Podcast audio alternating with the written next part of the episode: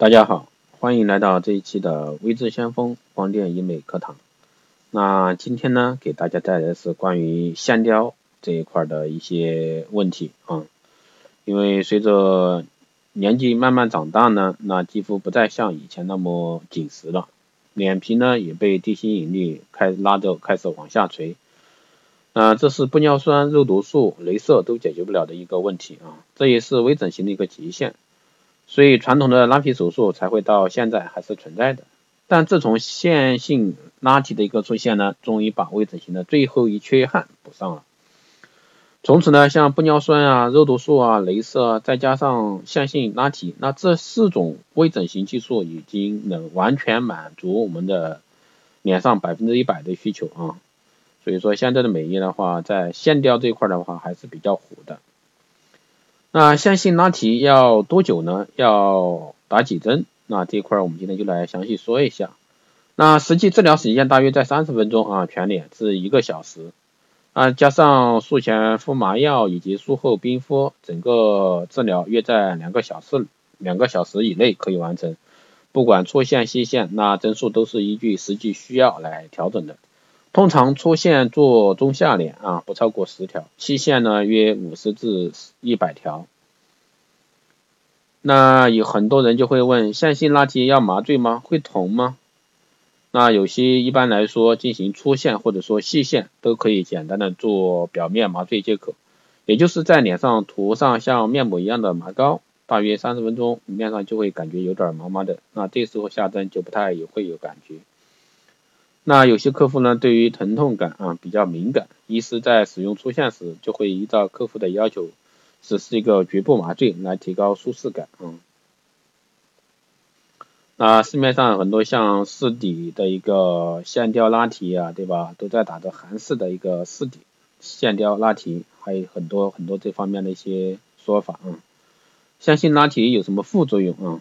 这是很多人关心的，不管是粗线、细线啊，都是蛋白质的一个缝线，大约一百八到两百四十天内可以被人体正常吸收代谢，所以没有残留的问题。那线打入皮下，患暂时感到有东西在里面的感觉，那做表情或者大笑会有被东西拉住的感觉，那这些都是正常的现象。一到两周内呢，不要刻意去揉，也不要刻意去做大表情。那两周内呢，这种感觉呢会慢慢消失啊。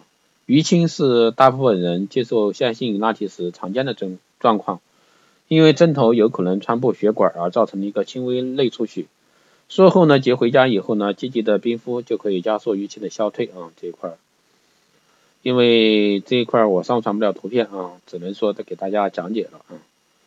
啊，线性拉提伤口大吗？恢复期多久？这个很多人也会。关心的啊，特别是一些中大顾客。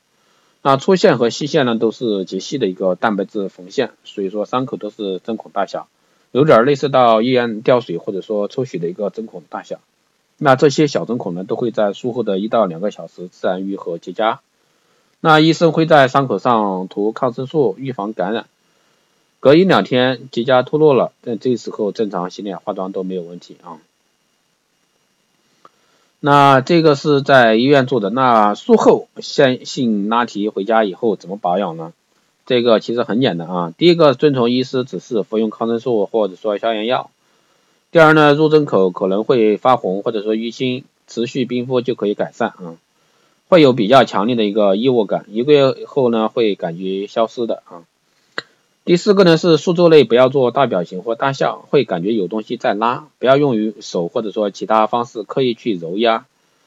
那一到两个星期呢回诊，医师会帮你讨论整体的一个感觉，或者说需要补打的地方。那线性拉提多久可以见效果？可以维持多久？这也是消费者经常会问到的一些问题。